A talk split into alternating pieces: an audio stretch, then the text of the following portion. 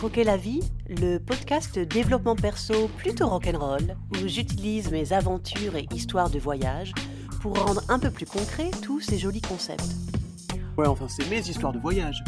Non, Mimi, ce sont nos histoires. On est la même personne, je te rappelle. C'est juste que c'est toi qui racontes parce que, bah, t'es plus drôle. Mais le contenu organisé, réfléchi, recherché, c'est moi. Ouais. Croquer la vie, le podcast pour ceux qui veulent embrasser toute leur personnalité et qui aiment les histoires rocambolesques Et croustillant. et croustillantes. Eh, mais euh, c'est pas un peu chaud le côté schizo dès l'intro? Non, écoute, euh, comme ça les gens savent. Tu en as une excuse, on est gémeaux. Ouais, raison.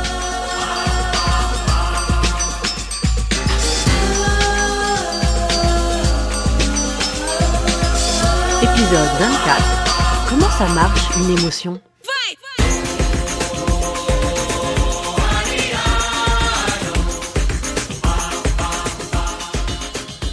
J'ai failli appeler cet épisode La différence entre émotion et sentiment, parce que je vais pas mal parler des deux, vous verrez.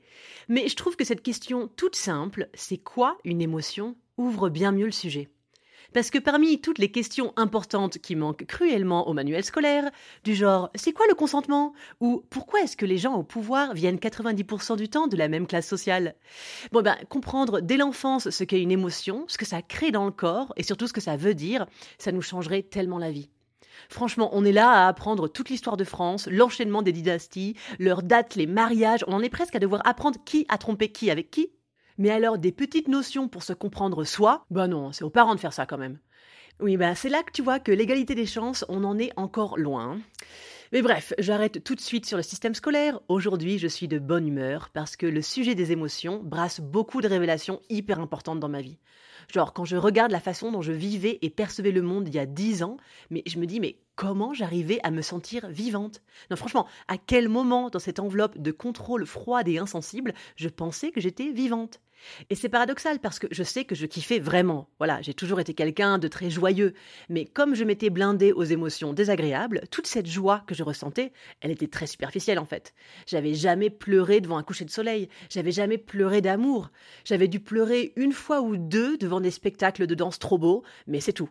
À cette époque, je pleurais jamais devant un film. Jamais. Alors que maintenant, je vous le dis, je pleure devant quasiment tous les films. De Spider-Man à Top Gun 2, hein, là que j'ai vu il y a pas longtemps. Franchement, c'est n'importe quoi, mais bref. Euh, du coup, aujourd'hui, avant de commencer mon exposé sur ce qu'est une émotion, comment ça fonctionne et pourquoi Mère Nature nous a fait évoluer comme ça, je vais laisser Mimi raconter ce moment où j'ai appris, oui, oui, oui, je dis bien appris, que j'étais censée avoir des sensations physiques associées aux émotions et que, oh, surprise, peut-être que mes énormes problèmes de boulimie avaient à voir avec mon talent pour ne rien sentir.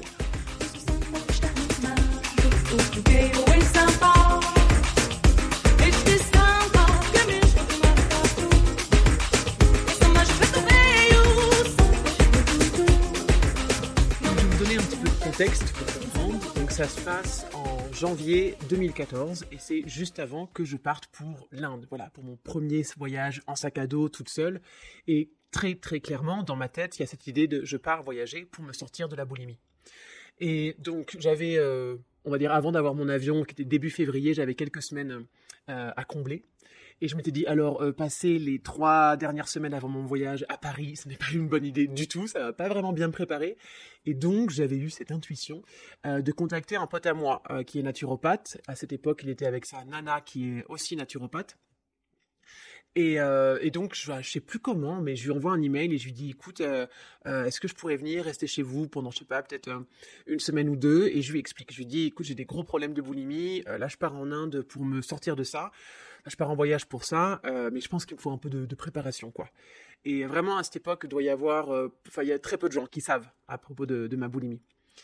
Donc il me dit ok pas de souci mais alors tu viens au moins pour trois semaines puisque je sais pas si vous savez mais donc effectivement pour changer une habitude il faut au moins trois semaines euh, donc euh, il m'avait dit tu viens pour trois semaines au moins. Et euh, voilà, donc je me retrouve chez eux, on fait différentes choses, mais arrive un jour on fait un, exercice donc de communication non violente. Et alors, un des exercices typiques de la communication non violente, c'est donc de prendre une situation de conflit, de se rappeler d'une situation de conflit, ce qui déjà pour moi avait été super dur, puisque je ne suis jamais en conflit, rien ne m'emmerde jamais, rien ne me touche jamais. Si les gens sont en colère contre moi, j'en ai rien à foutre non plus, donc euh, c'était déjà difficile rien que de trouver une situation de conflit. Mais avec mon ex, j'ai réussi à, trouver quelques situations quand même. Et donc, après, quant à la situation, donc je sais plus exactement l'ordre, euh, les étapes, mais donc il faut euh, décrire la, situation le plus objectivement possible, puis décrire nos sentiments par rapport à cette situation, et après les sensations physiques qui vont avec, euh, avec les émotions et, et, ce sentiment, et puis après à la fin, du coup, les besoins non assouvis qui sont la, raison de, de, ces sentiments. Et donc, quand on arrive à l'étape du description des, sensations physiques, je bug.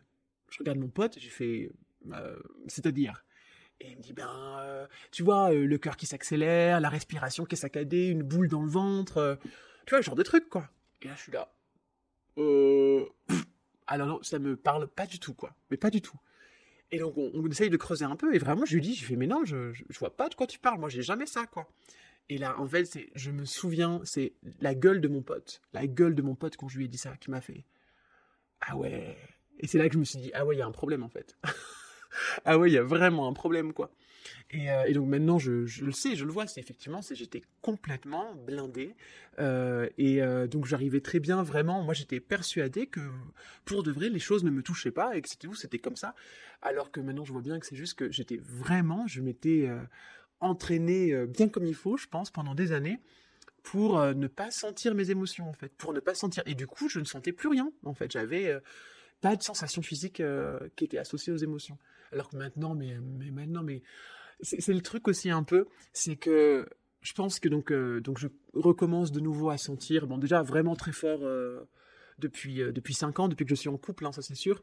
Mais clairement, quand j'ai commencé à voyager, c'est là où j'ai commencé à, faire des, des étapes là-dessus. Je pense que de rester toute seule aussi, ça m'a permis de un peu de lâcher prise. Je pense que j'étais beaucoup dans le contrôle de mes émotions aussi pour l'image que j'aimais donner, qui était l'image de quelqu'un qui allait toujours bien. Donc d'être toute seule, je pense que ça m'a permis un peu de, lâcher un peu. J'avais plus rien à prouver à personne, quoi. Donc euh, et après d'être en couple encore plus parce que là, du coup, avec le couple, il y a euh, j'ai plus rien à prouver à personne et ni même à moi-même. En fait, j'ai plus à être celle qui tient toute seule et qui n'a, qui surtout, surtout, surtout ne compte pas sur les autres. Ça, c'est fini. Mais pour, pour en revenir à, aux émotions, euh, en fait, maintenant, même quand c'est une émotion désagréable qui vient, donc voilà, la colère, la tristesse, euh, la peur, c'est assez rare, mais euh, la, colère et la tristesse, eh ben, en fait, c'est comme si c'est tellement nouveau qu'à chaque fois, je suis là, oh, c'est une émotion, vas-y alors. Qu'est-ce que ça donne? C'est quoi? C'est quelle émotion celle-ci? Hmm. Et en fait, vraiment, je trouve qu'il y a un côté où, parce que pendant toutes ces années où je ne sentais rien, euh, je parle quand même beaucoup d'émotions avec mes amis autour de moi. Euh, ma maman, voilà, qui est très branchée développement personnel, le, speech sur les émotions, sur comment les accepter, les écouter, euh, les embrasser. J'en entends parler, mais ça me ça me parle pas plus que ça. Voilà. Vraiment, je suis là, ok, bon, ça c'est la théorie. Je me dis c'est peut-être ça pour les, les gens, euh, les gens normaux. Enfin même si moi je considérais que j'étais complètement normal, hein, j'avais pas l'impression de faire un truc euh, particulièrement surhumain. Je pensais juste que c'est les, les, les, gens qui avaient plus de problèmes que moi, qui avaient du coup du mal à gérer leurs émotions. Et, et donc en fait maintenant, ce qui est drôle, c'est que quand j'ai une émotion, quand, l'émotion monte, ça fait en fait vu que ça fait encore que quelques années quelque part, je suis là oh oh ah oui ah c'est une émotion. Et du coup je peux tout de suite euh, prendre du recul de suite, tout de suite me dire ah ok donc c'est cette sensation physique et je reste sur la sensation physique et, je, l'observe. Et euh, et du coup si j'ai envie de faire la gueule je fais la gueule. Enfin tu vois et vraiment j'embrasse complètement le truc. Et parce que je pense que j'ai compris enfin parce qu'en fait finalement il y a un côté où j'ai tellement entendu parler de la théorie de comment, gérer ses émotions avant moi-même d'avoir des émotions que du coup maintenant je, suis pareil quoi. Je suis pareil et je suis, euh, je suis ravi en fait, quelle que soit l'émotion, je suis ravi de sentir quand ça fait, quand on a passé 20 ans à ne rien sentir.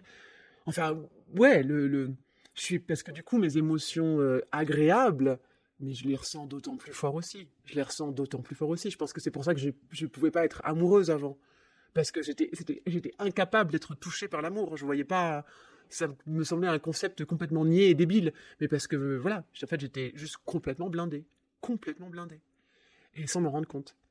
Et euh, enfin voilà, donc pour moi cette, ce, cet exercice de communication non violente a été une une révélation. Je sais pas d'autres mots, une révélation et euh, et du coup, ça fait que je pense que jusqu'à la fin de mes jours, les émotions, quelles qu'elles soient, hein, quelles qu'elles soient, même si elles me font mal dans le corps et vraiment c'est dur, euh, je les embrasse. Je suis tellement, c'est ça être vivant.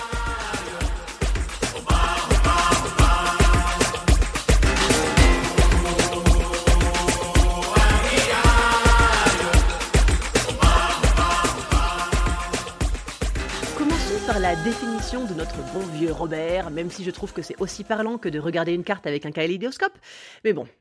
Définition numéro 1. État affectif intense, caractérisé par des troubles divers. Pâleur, accélération du pouls, les joues qui rougissent. Définition numéro 2. État affectif, plaisir ou douleur, nettement prononcé. Et là, il y a un petit tiré avec le mot sentiment. T'as vu comment il essaye de nous embrouiller, Robert, déjà? Mais vous inquiétez pas, je reviens là-dessus plus tard dans ce podcast. Et définition numéro 3, que j'ai même pas envie de vous lire, mais par conscience podcalistique, oui, la science du podcast, n'est-ce pas? Je vais vous la donner. Sensibilité. Voilà. Un mot et une petite phrase d'exemple ensuite, parce que quand même, le gars qui a écrit cette définition, il s'est dit, ils vont peut-être se rendre compte que je me fous de leur gueule si j'écris qu'un seul mot. Donc il a rajouté interpréter une œuvre avec émotion, voilà, pour illustrer ce pauvre sensibilité posé là sans qu'on sache trop pourquoi. Bref, tu lis ça et franchement, t'en sais pas plus sur ce qu'est une émotion, soyons clairs. Donc Robert et Larousse, si vous m'écoutez, je vous propose une nouvelle définition qui serait émotion. Réaction immédiate et inconsciente du système limbique dont le but est de nous mettre en mouvement pour entretenir l'homoéostasie. ah ouais, ah, c'est sûr que c'est vachement plus clair comme ça. C'est le genre de définition qui t'oblige à aller chercher d'autres mots, tu vois. D'ailleurs, pour ceux et celles qui se demandent ce qu'est l'homoéostasie, j'en parle dans l'épisode 23, le dernier. Mais revenons-en à définir ce qu'est une émotion.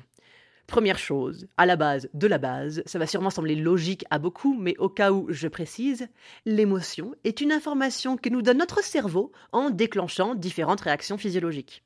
Je vais décrire ça un peu mieux, mais je répète d'abord parce que je pense que c'est pas assez ancré les émotions ont toujours à être écoutées et regardées. Parce qu'elles ne sont pas là pour rien. Elles nous parlent de mécanismes de survie profonds et inconscients. Et vous savez, comme je considère tout ce qui vient de l'inconscient comme une source de savoir incontestable. Pour que vous compreniez mieux, comme d'hab, tout commence par un stimuli extérieur. Alors ça peut être une image, mais aussi une odeur ou un son, d'ailleurs plusieurs sens à la fois aussi. Ce stimuli va donc être reconnu par notre système limbique, aussi appelé le cerveau émotionnel, et qui va, un peu comme un décodeur, traduire ce stimuli en l'émotion adaptée, c'est-à-dire la peur, la tristesse, la colère ou la joie. On rajoute parfois le dégoût ou la surprise dans les émotions, mais je trouve que juste les quatre émotions fondamentales, ça illustre bien le mode de survie qui est vraiment à l'origine de tout ça. Donc une fois que ton système limbique a fait son boulot de décodeur Canal+, en transformant l'image d'un lion en émotion peur, par exemple, mais ça peut aussi être l'odeur d'une tarte tatin qui se transforme en émotion joie, eh bien c'est ton système autonome qui prend le relais en envoyant le cocktail d'hormones adapté. L'hormone du stress, par exemple, c'est la cortisol, qui permet plein de choses formidables hein, quand il s'agit de sauver sa peau, mais qui est clairement pas recommandée en mode constante dans ton corps, t'as vu. Pour info, la cortisol, à trop haute dose dans ton corps, elle grignote tes neurones. Ouais, ouais, ouais, c'est comme ça quand elle se fait chier ou qu'elle se sent inutile, elle se venge sur la bouffe. J'ai connu aussi.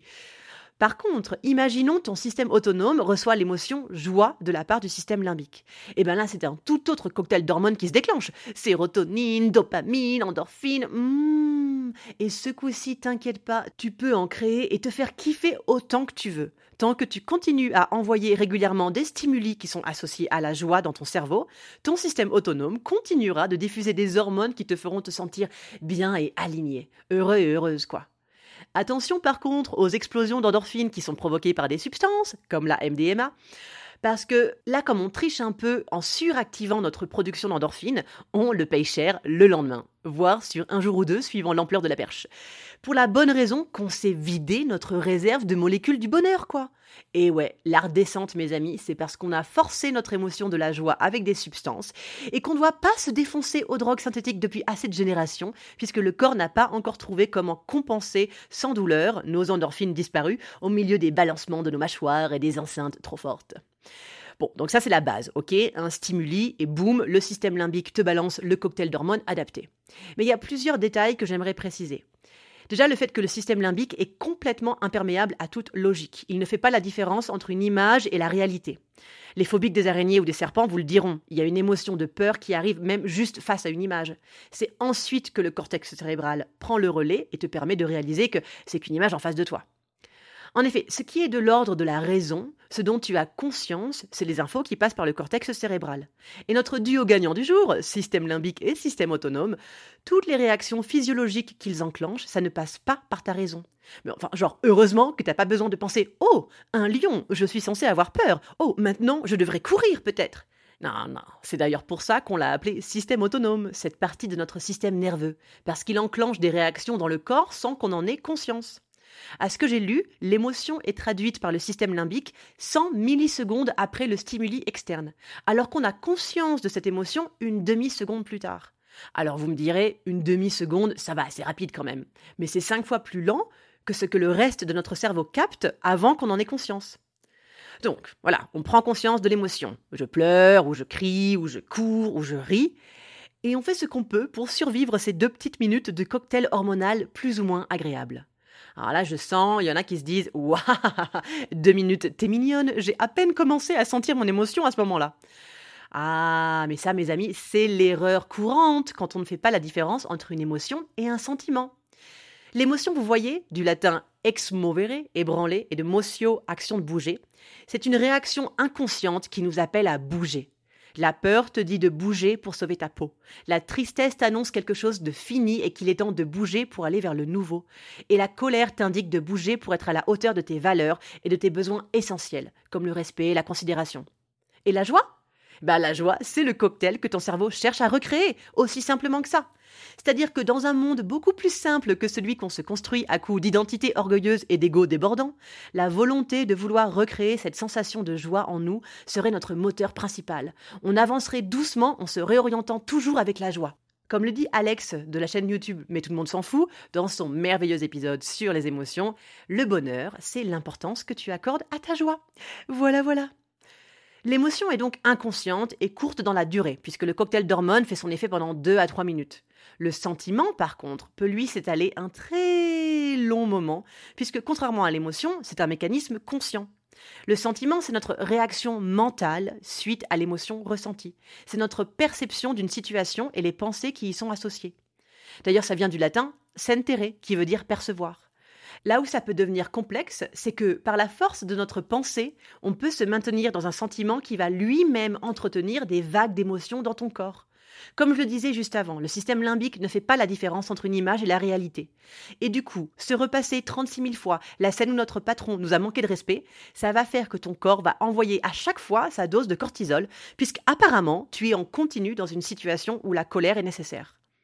La bonne nouvelle, évidemment, c'est que ça marche avec la joie et l'amour.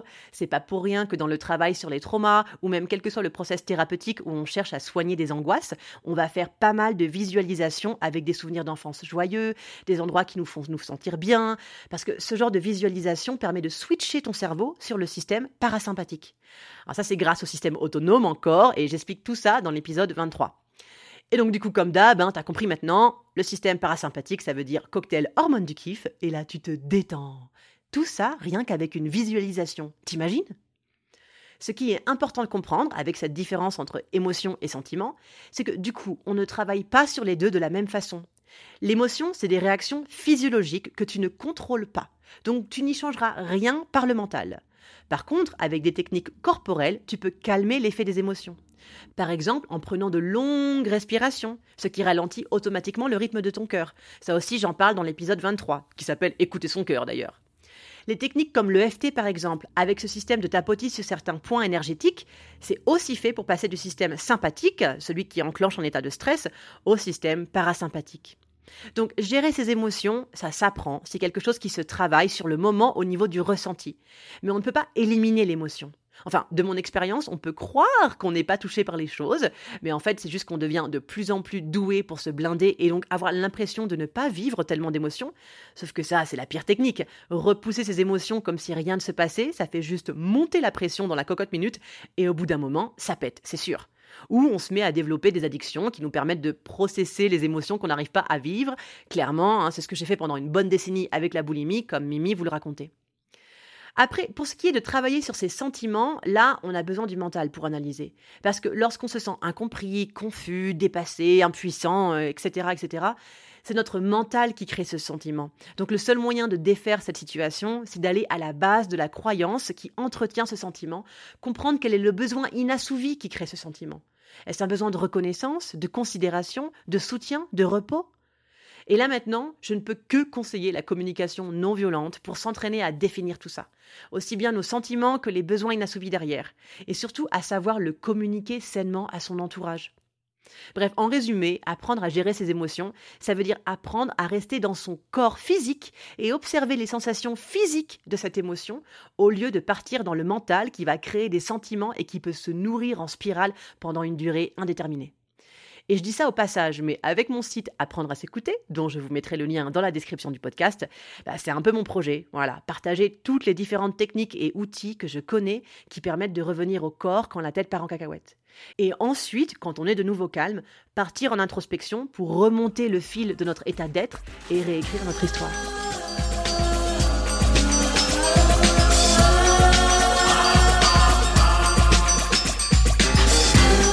Croquer la vie, c'est fini pour aujourd'hui.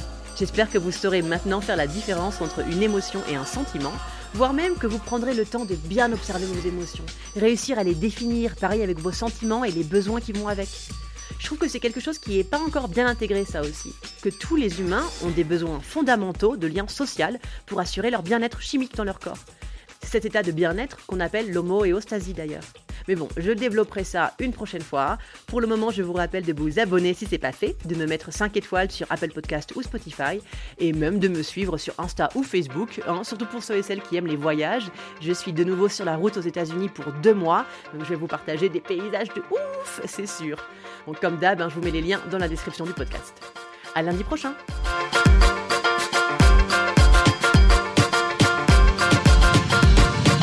Merci à Louise pour la musique du jingle et à Putmasta pour celle de l'épisode.